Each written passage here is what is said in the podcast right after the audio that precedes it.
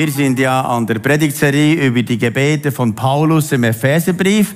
Und ich weiß nicht, wie es euch geht. Manchmal bleibt etwas von einer Predigt hängen, das ist ja schön. Manchmal vergisst man ja auch alles. Manchmal weiß ich auch am Montag nicht mehr, was ich äh, am Sonntag gepredigt habe. Aber, aber ich, es gibt da Dinge, die mir dort trotzdem bleiben. Auf jeden Fall ist mir etwas geblieben und das ist, äh, wo äh, Joel gepredigt hat, erleuchtete Augen des Herzens damit ihr erkennt, was die Hoffnung eurer Berufung ist. Und ich habe gedacht, ja, das Gebet bete ich seit 20 Jahren, aber ich habe noch nie eigentlich erlebt, was es heißt, erleuchtete Augen des Herzens. Meine Augen, die, die sehen mit Brille nicht schlecht und so, aber erleuchtete Augen des Herzens. Und ich ging dann diese Woche in die Alphütte, um allein mit Gott zusammen zu sein und zu beten. Und als ich da in der Alphütte war, habe ich gesagt, hey, ich möchte erleuchtete Augen des Herzens. Ich möchte nicht nur das Wissen im Kopf, sondern etwas im Herzen. Und mir ist dann vorher, bevor ich in die Alphütte ging, noch äh, einen Blödsinn passiert. Ich war sehr enttäuscht ab mir selber von meinem Fehler. Und ich ging da in die Alphütte und sagte, oh Markus, du bist doch schon lang mit Gott unterwegs und das passieren dir immer noch Fehler. Und dann schlief ich am Abend ein und das war natürlich ein, ein, zuerst noch sehr kalt in der Hütte und am Morgen auch, Öffeli nicht angelassen, alles noch ganz kalt. Und dann war ich im Bett und das erste kam mir in den Sinn, Markus, was bist du für einen Depp? Obwohl ich habe Gott schon lange um Vergebung gebetet, die Person hat mir auch vergeben, es ist alles geschehen. Aber manchmal hat man Mühe, sich selber zu vergeben. Kennt ihr das auch? Manchmal ein Problem, sich selber auch zu vergeben. Und das war mein Problem. Und ich war da unter der Bettdecke und dachte, ja, jetzt bete ich mal all die Bibelverse durch, die ich da auswendig kann. Da habe ich die Epheser 1 durchgebetet und dann kam ich zu Epheser 3 und habe dann dort gebetet, dass ihr erkennt die Größe und die Tiefe seiner Liebe, die doch alle Erkenntnis bei weitem übertrifft. Und plötzlich habe ich gedacht, da habe ich auch noch keine Ahnung. Was die Größe und die Liebe und die Tiefe von der Liebe von Christus ist, die weit mehr ist. Und im Hinterkopf hatte ich, du bist der letzte Depp und ein, ein, ein, ein, ein armer Mensch, der immer noch Fehler macht. Auf der anderen Seite dann plötzlich, diese unbegrenzte Liebe, die höher ist als mein Denken. Und dann plötzlich hat mich etwas von dieser Liebe erfasst. Ich, das, ich war unter der Decke und spürte diese tiefe Liebe von Jesus. Ich dachte, oh, du liebst mich trotzdem. Trotz meinen Fehlern liebst du mich, diesen armen Markus liebst du und ich danke dir, dass du mich trotzdem liebst. Und plötzlich war der ganze Raum voll von dieser Liebe. Das kann man sich gar nicht vorstellen. Das hätte vermutlich niemand gespürt außer ich. Aber ich spürte, oh, er liebt mich und ich war so berührt. Mir kamen nur noch die Tränen und sagte, danke Jesus, dass du mich liebst. Und das war gewaltig. Und seitdem habe ich wie einen neuen Liebesschub, verstehst du? Meine Frau hat gestern auch gesagt, ich spüre, wie du total verknallt bist in mich. Das hatte gute Auswirkungen. Dass sie merkt, ich bin noch mehr verliebt. Auch nach 38 Jahren verheiratet. Kann es noch einen neuen Booster geben, so äh, Liebesbooster. Dann kommt mir auch noch etwas in den Sinn. Äh, ich habe vor etwa drei Jahren war ich im Sahnenland da klettern äh, und da war mein Kollege dann äh, abgestürzt und musste mit dem Helikopter ins Spital, obwohl es war nicht so groß Problem. Aber auf jeden Fall musste ich dann selber zu Fuß nach unten gehen und habe dort einen Jäger getroffen. Und der hat gerade einen Gemschi getroffen und äh, dann in sein Auto geladen und so war glücklich. Wenn Jäger trifft, dann ist das gut. Auf jeden Fall hat der Jäger dieses Gemschi und habe ich ihn gefragt, ob ich mit ihm runterfahren kann. Und er sagte, ja, ja, kannst du. Und dann während dem Runterfahren bin ich irgendwie so erfüllt von der Liebe Gottes und habe ihm erzählt, was ich für eine persönliche Beziehung mit Jesus habe. Und er sagte, ja, er bete auch zwischendurch, aber persönlich sei für ihn diese Beziehung zu Gott nicht. Dann habe ich ihm alles erklärt, dass ich gesagt habe, weißt du, die Menschen, die haben sich einmal von Gott getrennt. Und das war vor all, langer Zeit im Garten Eden. Und seitdem fehlt ihnen etwas im Herzen. Das ist nämlich die Liebe Gottes. Weil etwas ist damals gestorben. Das ist der Geist Gottes. Weil sie sich getrennt haben. Wir leben noch mit unserer Seele, mit unserem Körper und können unsere Seele schon fühlen. Aber weißt du, wenn der Geist Gottes wieder in dich hineinkommt, dieses Leben aus Gott, diese Freude, diese Kraft, dann ist es ganz eine neue Dimension. Du siehst dann die Natur ganz anders und die Gemschi noch besser und so weiter. Und er war so begeistert, dass er sagte, ja, können wir das machen? Und ich durfte ihn zu Jesus führen. Und dann, ja, zu Jesus führen heißt, ich habe ihm gesagt, lade doch Jesus in dein Herz ein. Dann hat er das gemacht und dann gesagt, oh mal, das, ich spüre den Frieden Gottes. Auf jeden Fall hat er dann angefangen, ja, ich habe ihm eine Bibel geschenkt, die Bibel zu lesen und ist mit Gott unterwegs, aber mit Kirche kann er nichts anfangen. Das kann einmal sein, das verstehe ich auch. ist nicht immer einfach mit Gottes Bodenpersonal. Aber auf jeden Fall, auf jeden Fall habe ich ihn jetzt begleitet, treffe ihn zwischendurch und dann hat er eine Krebskrankheit, musste operiert werden und es ging ihm gar nicht gut. War zwei, dreimal ganz nah am Tod und ich habe ihn immer wieder besucht. Und kürzlich habe ich ihn wieder besucht und dann am Schluss hat er gesagt, Markus, ich habe noch etwas für dich. Dann hat er so ein kleines Säcklein mit Morcheln. Morcheln, das sind so Pilze, die es in der Schweiz ganz, ganz, ganz selten gibt. Du kannst sie schon kaufen, aber das ist chinesisches Produkt oder irgend so, äh, ja, einfach nicht Schweizer Originalmorcheln. Und er hat gesagt, ich habe die genau dort gesammelt, wo ich dich getroffen habe das erste Mal. Weißt du, dort in mein Lieblingsberg. Und ich habe gedacht, diese Morcheln spare ich jetzt auf für dich. Dann sagte ich ihm, wenn ein Jäger jemandem Morcheln gibt, dann ist er vermutlich der beste Freund. Dann hat er mich so angeschaut und ihm kamen die Tränen und sagte, Markus, du bist mein bester Freund. Und ich dachte, weißt du, wenn wir Menschen lieben, wie sie sind und diese Liebe von Gott weitergeben, auch wenn sie nichts mit Kirche zu tun haben, spielt doch keine Rolle. Aber wir lieben einfach Menschen, weil wir sie lieb haben, weil wir getrieben sind von dieser Liebe von Christus. Und weißt du, die Liebe Christi ist eigentlich die größte Triebkraft, die es gibt. Und die größte Energie und Kraft ist eigentlich die Liebe von Christus, der sein Leben für uns gegeben hat. Gewaltig, gewaltig, gewaltig. Weißt du, ich bin jetzt wieder so richtig gefüllt. Maßlos voll. Ich weiß nicht, ob ihr es spürt, aber vielleicht ein wenig. Dass ich irgendwo verliebt bin, auch in euch, weißt du. Ich liebe euch, ja. Auf jeden Fall, ich muss jetzt weiterfahren in meinem Text, sonst kommt mich nirgends hin. Also heute haben wir Epheser 1, Vers 19. Ihr sollt erfahren, was die überwältigende Größe. Und im griechischen Grundtext überwältigend heißt Hyperator, das heißt jemand, der hypert. Weißt du, wenn er hypert, ist er nicht mehr erreichbar. Und das heißt hier, meint es die über, hyper, hyper, überwältigende Größe, die größer ist, als wir erfassen können. Ihr sollt erfahren, was die überwältigende Größe seiner Kraft an uns ist, die wir glauben. Was für eine überwältigende Größe von einer Kraft, die wir glauben, gemäß der Wirksamkeit der Macht seiner Stärke.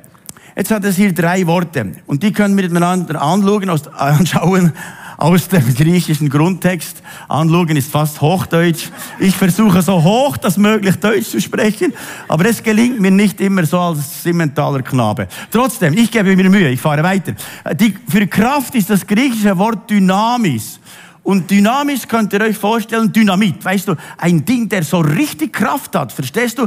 Eine unbändige Kraft, die Tonnen Steine auseinanderbersten kann. Weißt du, wenn du dann ins Simmental reinfährst, hat das dort eine Steingrube und dann zwischendurch sprengen sie das Ding da. Und dann wird zuerst das Dynamit da runtergebohrt und so weiter und dann wenn, wenn sie das äh, explodieren lassen, das, das liebe ich, wenn ich da zuschauen kann, dann wird die Straße gesperrt und du kannst zuschauen und plötzlich knallst und es macht wie verrückt und dann nur noch Staubwolke, Dynamit. Und jetzt sagt er, dass diese Kraft, Dynamit, die unbändige Kraft, wie Dynamit, in uns wirksam ist von Gott. Das nächste ist Macht. Das, das Wort Kratos bedeutet eigentlich den höchsten Herrscher über alle Mächte und Gewalten überhaupt, wo es gibt. Und das dritte ist Stärke. Das Wort Iskos bedeutet eigentlich die unbeschreibliche Energie wie ein Vulkan explodiert. Also wo ganze Erdteile verändert werden durch diese Vulkanos. Und jetzt sagt er, dass diese Vulkanos-Energie, Dynamitenergie in uns ist durch den Heiligen Geist, können wir uns fast nicht vorstellen. Und jetzt sagt er hier im Vers 19, dass sie das erfahrt. Ihr sollt erfahren. Weißt du, das Schlimmste ist, wenn du das nur im Kopf hast. Als ich damals von Gott hörte, dass ich äh, Pfarrer werden sollte und Theologie studieren und so, dann habe ich Gott gesagt, oh nein, das ist das Schlimmste, was es gibt. Die Pfarrer sind so langweilig, da geschieht gar nichts. Wir aus mir nicht so etwas Mühsames, wo einfach so zum trostlosen Leben gehört. Wenn denn schon, muss bei mir krachen und da muss etwas gehen, verstehst du? Ich will sehen, wie Menschen geheilt werden, befreit werden. Ich will sehen, wie Menschen errettet werden, wie die Kraft Gottes wirksam ist. Sonst höre ich sofort mit dem Job wieder auf. Und Gott hat das erhört. Er dachte, dem armen Markus muss man etwas dazu geben, dass es da irgendwie etwas funktioniert. Sonst hört er mir doch noch auf. Und Gott ist so gut, dass jede Woche Heilungen geschehen, Befreiungen geschehen, übernatürliches Wirken vom Heiligen Geist. Und wenn ich das nicht hätte, ich wäre schon längst nicht mehr Pfarrer.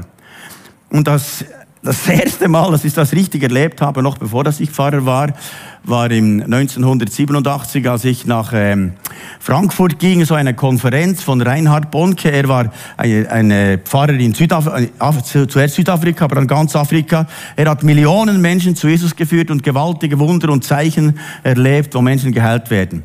Und dann bei dieser Konferenz waren auch so vielleicht 15.000 Leute.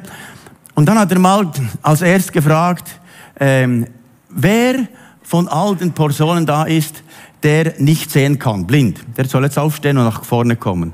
Da kamen zwei, drei Blinde. Da dachte ich, du bist dann auch noch mutig. Da gesagt, jetzt bete ich für euch. Und die drei Blinde sahen dann. Dann dachte ich, das habe ich noch nie gesehen. Da war ich so überrascht. Und dann kamen Taube, die nicht hörten und dann hören konnten. Dann waren einige Leute im Rollstuhl, die sind alle aufgestanden. Und dann habe ich solche Kraftwirkung von Gott gesehen. Und so haben sie eine sogar aus dem Spital genommen, mit dem Spitalbett an Infusionen und so weiter. Und sie haben gesagt, sie ist im Sterben am Liegen. Und Reinhard Bonk hat für sie gebetet und plötzlich hat er gesagt, so jetzt könnt ihr all die Schläuche, das Zeugs abhängen, äh, abhängen, Infusion und so. Und dann ist diese Frau aus dem Spitalbett ausgesprungen und dann mit dem Bischof auf der Bühne herumgehupft und war völlig geheilt. Und es gab dann einen Dokumentationsfilm von der Frau, die völlig geheilt wurde. Und dann dachte ich, wow, das wird ja spannend im Reich Gottes, wenn da Menschen geheilt werden und befreit werden. Und dann, als ich dann ähm, eben Pfarrer war, habe ich dann einen Einsatz gemacht in der Mongolei. Und das war gerade als frisch der eiserne Vorhang gefallen ist und man konnte als erstes rein und wir waren ziemlich in der ersten, zweiten Woche waren wir dort und haben den Menschen von Jesus erzählt. Und die haben das Wort Jesus gar nicht gekannt. Die haben jeden Christen irgendwie ausradiert. Und da haben wir von Jesus erzählt und haben gesagt, was ist Jesus? Da haben wir gesagt, er ist ein Heiler. Da haben wir gesagt, ja, wir haben, wir haben hier kranke Leute, äh, wenn du äh, dafür die beten kannst. Und dann war ich überrascht, wie die Leute ein Vertrauen in Gott hatten. Wirklich ein enormes Vertrauen. Da war eine Frau, die von Geburt an noch nie gehört hatte. Wir haben für sie gebetet und plötzlich ist sie aufgesprungen und gesagt, ich höre, ich höre, ich höre. Sie hat uns dann eingeladen zum Essen und sie hat die ganze Zeit gesagt, ich höre, ich höre. Und das war so gewaltig. Und am nächsten Tag, als wir wieder durch diese Straßen liefen, das waren so Bretterhütten, und da kamen die Leute und haben die Kranken schon bereits an die Straße gelegt und gesagt, der, der, der Doktor kommt. Und ich sagte, wow. Und da waren so viele Heilungen geschehen. Das war für mich wirklich überraschend.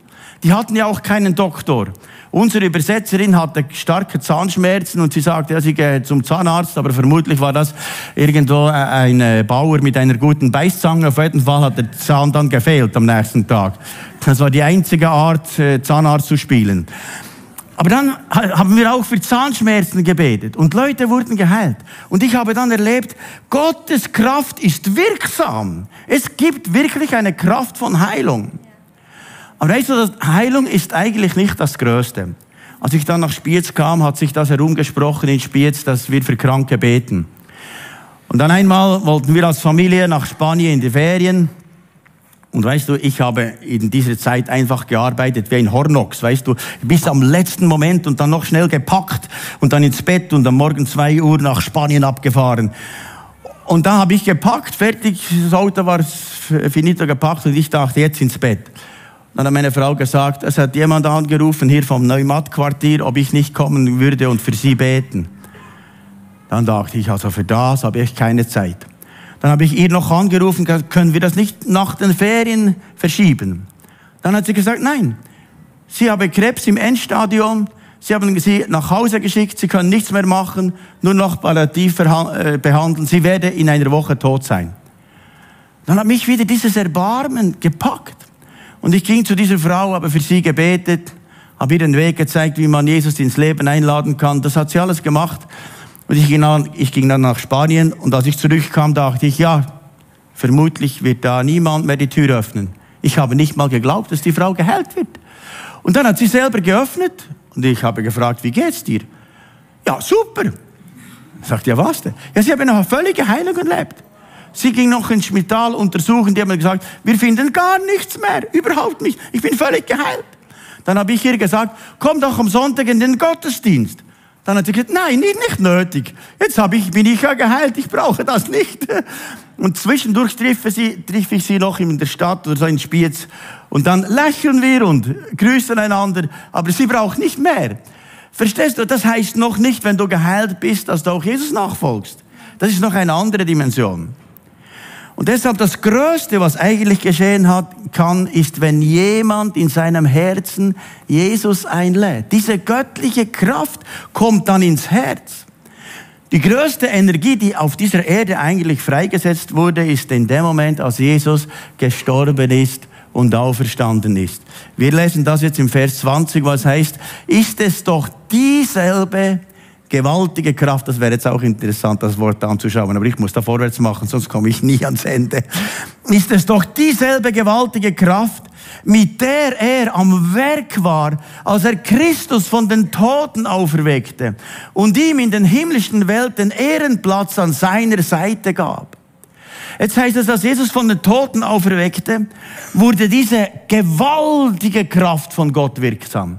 Weißt du, der Teufel wollte ihn im Tod lassen, weil er wusste, wenn der lebendig wird, dann habe ich total verloren.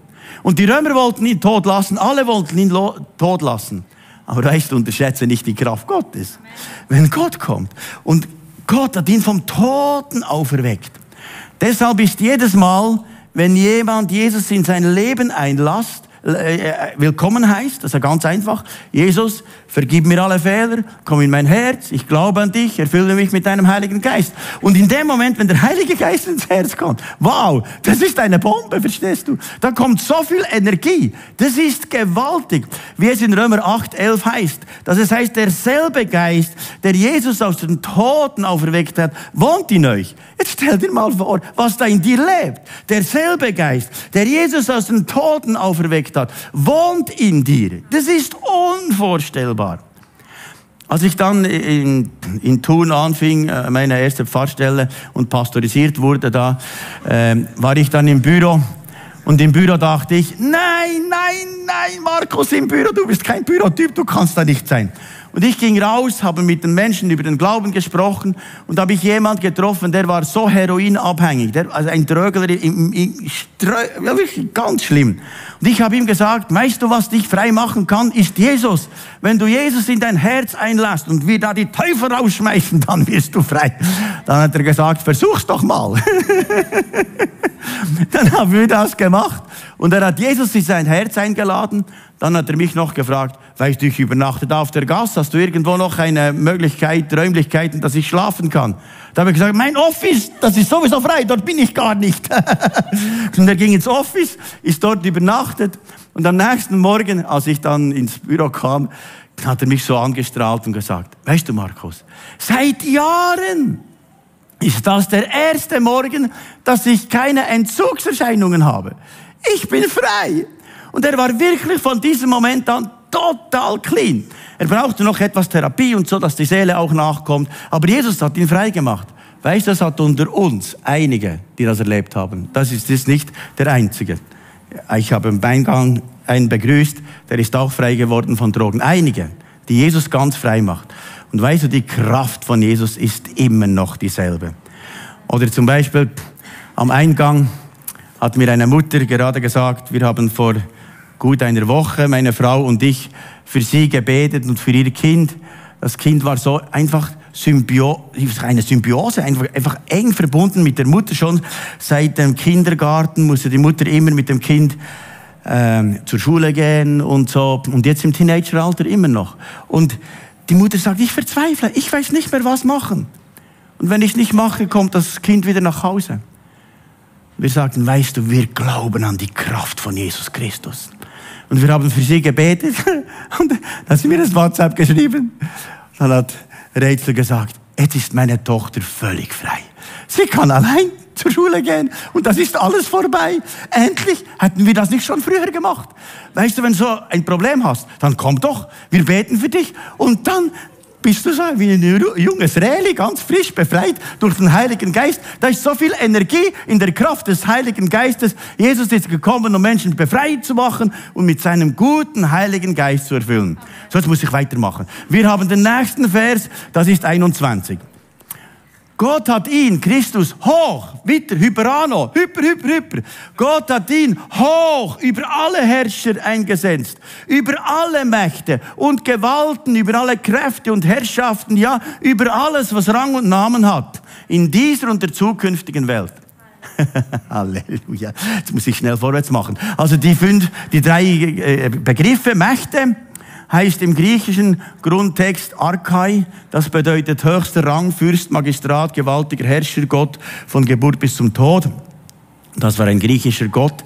Das heißt eigentlich, damals war er der Zuständige für das ganze Leben. Und jetzt sagt Paulus, aber Christus ist hyper, hyper, hyper viel höher als all das. Da kannst du all diese Herrscher auf dieser Erde, all die Mächte, die sind pff, nichts. Im Verhältnis zu Christus. Weißt du, unterschätzt nicht diese gewaltige Kraft, die Christus uns gibt. Dann heißt das griechische Wort Gewalten, Exousia, bedeutet höchste Autorität und Vollmacht, Kompetenz über alles, gerichtsberechtigt über alles. ja, weißt du, wenn dann einer wirklich gerichtsberechtigt ist, ist es Jesus. Und er ist hoch, hoch über alles. Wir denken ja Putin und so weiter, verschiedene. Aber da gibt es noch jemand, der viel, viel, viel, viel, viel, viel höher ist. Und dann als nächstes Kräfte. Kuriotes, das bedeutet eigentlich höchste Regierung über alle Regierungen. Aber weißt du, das gibt einer, das ist die höchste Regierung, das ist Jesus, der Sohn Gottes. Und in seinem Namen ist so viel Kraft, in diesem Namen von Jesus. Ich habe einen ähm, Landwirt, einen Bauer da am Oberland, der hatte riesen Probleme auf dem Bauernhof, äh, Tiere wurden krank und so weiter. Und äh, er hatte auch in der Nacht so, dass böse Geister ihn äh, torpedierten und äh, diese Türen gingen auf und so weiter, alles Mögliche. Und das war so einen Druck. Und dann habe ich ihm gesagt, lade Jesus ins Herz ein. Das hat er dann gemacht. Und in der nächsten Nacht kam wieder so ein Druck. Und ich habe ihm gesagt, weißt du, du musst nur sagen Jesus. das hat er dann gemacht. Ich habe ihn letzten Sonntag am Abend Gottesdienst noch gesehen und er gesagt, weißt du, seitdem nie wieder. Wenn der nun den Namen Jesus hört, dann ist nur noch Jesus da und da sind keine Teufel mehr da. Und im, in meinem Betrieb habe ich keine kranke Kühe mehr und so weiter. Mir geht's gut und so weiter. Gesundheitlich, alles hat sich verändert. Im Namen Jesus ist so viel Kraft. Und jetzt sagt er im nächsten Text hier, was das bedeutet für uns, weil er ist, alles hat Gott ihn zu Füßen gelegt und ihn zum höchsten Herrn, zum Haupt seiner Gemeinde gegeben. Gemeinde ist natürlich nicht politische Gemeinde, sondern Gemeinde meint die Gemeinschaft der Gläubigen, wie wir schon gehört haben, auch von Silvia. Das heißt, in der Gemeinschaft der Gläubigen. Und weißt du hier, in dieser Gemeinschaft der Gläubigen, da sind nicht wir als Vorstand, die Herren. Da ist ein anderer. Da regiert ein anderer. Das ist Jesus. Deshalb beugen wir jeden Freitagmorgen unsere Knie als Leitungsteam und wir beten und sagen, du regierst hier. Niemand gehört uns, keiner von euch. ihr gehört aller Gott. Aber wir wollen Jesus dienen und sagen, er ist der höchste Herr. Und in Vers 23 heißt es dann folgendes. Sie ist sein Leib. Der Schöpfer und Vollender aller Dinge lebt in ihr mit seiner ganzen Fülle. Wo ist jetzt die ganze Fülle? In der Gemeinschaft der Gläubigen, in seiner Gemeinde. Und dann sagst du, ja, ich kann für mich ganz gut einfach mein Privatglaubensleben zu Hause leben. Das ist auch gut. Vielleicht kommst du auch so in den Himmel, das ist ja vielleicht nicht das Problem. Aber wenn du die ganze Fülle erleben willst, die ganze Fülle ist in der Gemeinde, sagt er hier. Das ist eine andere Dimension. Also wenn wir hier zusammen sind, und da bin ich überwältigt, was hier geschieht. Weißt du, auch ganz praktisch. Ich war da mit dem Betreuungsteam von den Senioren zusammen, die machen da Besuchsdienst und so. Und was die da erzählt haben, wie die Besuche machen, wie viele Leute beten. Dann hatten wir die Kleingruppenleiter da, wir haben die ganze Gemeinde so aufgeteilt in Kleingruppen. Und was die da erleben, wie sie einander helfen und unterstützen, einfach gewaltig. Was hier im Gottesdienst geschieht, an Heilungen und Befreiungen, das ist einfach gewaltig. Was da für eine Kraft Gottes wirksam ist. Oder eine Frau war krank und dann jemand anderes vor der, Familie, äh, vor der Kirche hat die dann Essen gebracht und so weiter. Einfach gewaltig. Und gestern war ich noch bei Kevin. Kevin ist ähm, äh, ein junger Familienvater von vier Kindern, war Bauunternehmer, hat ein eigenes Geschäft und hat dann vor äh, zweieinhalb Jahren Covid eingefangen, seitdem Long Covid und kann nicht mehr arbeiten. Und äh, hat so, ihm ist in einem dunklen Raum, braucht eine Sonnenbrille und noch einen Pamir, dass es nicht zu laut und nicht zu, zu hell ist. Und kann seit mehr als zwei Jahren nicht mehr arbeiten. Und seit äh, November hat das, die Taggeldversicherung auf, aufgehört und die äh, IV bezahlt noch nichts. Und er hat gesagt, ganz herzlichen Dank an, an euch als Kirche da kommen Leute vorbei. Die bringen uns Fleisch, die bringen uns Kartoffeln, die bringen uns zu essen. Die, die unterstützen uns in dieser Situation finanziell. Ihr als Kirche, und der hat mir gestern gesagt, danke vielmal, dass ihr als Kirche dieser Familie helft zum Überleben. Ganz, ganz herzlichen Dank. Wir helfen auch als Kirche so. Aber weißt du, wenn es dann wirklich eng wird, dann brauchst du jemand, der dir hilft. Und die Gemeinde ist da, um einander zu helfen, wenn es dir schlecht geht. Wir leben nicht für uns, sondern für andere. Und er hat mir dann etwas gesagt, das hat mich tief berührt. Eigentlich, wenn ich reinkomme, frage ich, Kevin, wo bist du? Weil man, man sieht ja nichts. Und dann sage ich, ich weiß auch nicht, was sagen. Dann sagt er meistens am Anfang dasselbe. Weißt du, Jesus trägt mich durch. Dann dachte ich, was für einen Jesus. In dieser Situation. Und er sagt, weißt du, ich habe jetzt eigentlich alles verloren. Mein Geschäft und ich habe noch meine Familie, aber sonst habe ich nichts mehr. Aber was ich habe, ist Gott.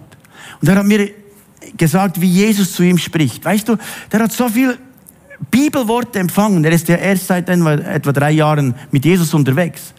Und er sagt, ich kann so zwei, drei bis fünf Minuten Bibel hören am Tag, aber dann verinnerliche da, ich das und Gott spricht zu mir. Und das war so gewaltig, wie Gott zu ihm spricht. Ich war da und dachte, wow, jetzt hast du mich so gesegnet von diesen fünf Minuten, als ich bei dir war. Länger kann er es nicht ertragen. Und ich ging raus und sagte, wow, diese tiefe Beziehung, die Kevin zu Gott hat, wünschte ich mir. Diese Liebe zu Gott und nicht haden. Warum ist es so? Sondern, Jesus, ich habe ja dich. Und wenn ich nur dich habe, dann habe ich alles gefunden, mein ganzes Leben. Das ist eine andere Dimension. Und weißt du, vielleicht kennst du den Jesus noch nicht persönlich und sagst, ja, aber ich habe jetzt gehört, dass da eine solch enorme Kraft und Liebe und Freude und Frieden ist, wenn ich den Jesus in mein Herz einladen. Dann kannst du das in einem ganz einfachen Gebet für dich beten. Und unterschätze nicht dieses Gebet. Es kann dein Leben für immer verändern. Und du könntest das jetzt mit mir beten. Du könntest zum Beispiel sagen, Jesus, ich komme zu dir. Bitte vergib mir all meine Fehler. Komm jetzt in mein Herz. Sei du mein Herr und mein Gott. Ich will dir nachfolgen und ich glaube an dich. Erfülle mich mit deinem Heiligen Geist. Jesus, du weißt, jede Person, die das jetzt gebetet hast, und ich bitte dich, komm mit deinem Heiligen Geist und schenke es diesen tiefen Frieden, diese göttliche Liebe, dass die Person weiß, der Herr des Universums, der liebt mich, wie ich bin. So sehr hat Gott diese Welt geliebt, dass es seinen Sohn gab, damit jeder, der darin glaubt, nicht verloren gehe, sondern das ewige Leben hat. In Jesu Namen. Und ich bitte dich, Jesus, dass du uns allen hilfst, eine neue Dimension von Glauben zu empfangen. Dass diese Kraft in uns lebt und dass wir diese Kraft in uns freisetzen dürfen. Weil wir haben es bereits. Du glaubst ja an uns. Und lass uns jetzt das bekennen. Und jetzt singen wir diesen Song noch einmal. Jesus, wir bekennen dich. Und du kannst das bekennen über deine Familie, über deine Ehe, über deine Gesundheit, über den Arbeitsplatz, wo du auch bist. Und du bekennst diesen Namen Jesus und du wirst staunen, was für eine Wucht, was für eine Kraft durch dich wirksam ist. Wollen wir aufstehen und dieses Lied miteinander bekennen?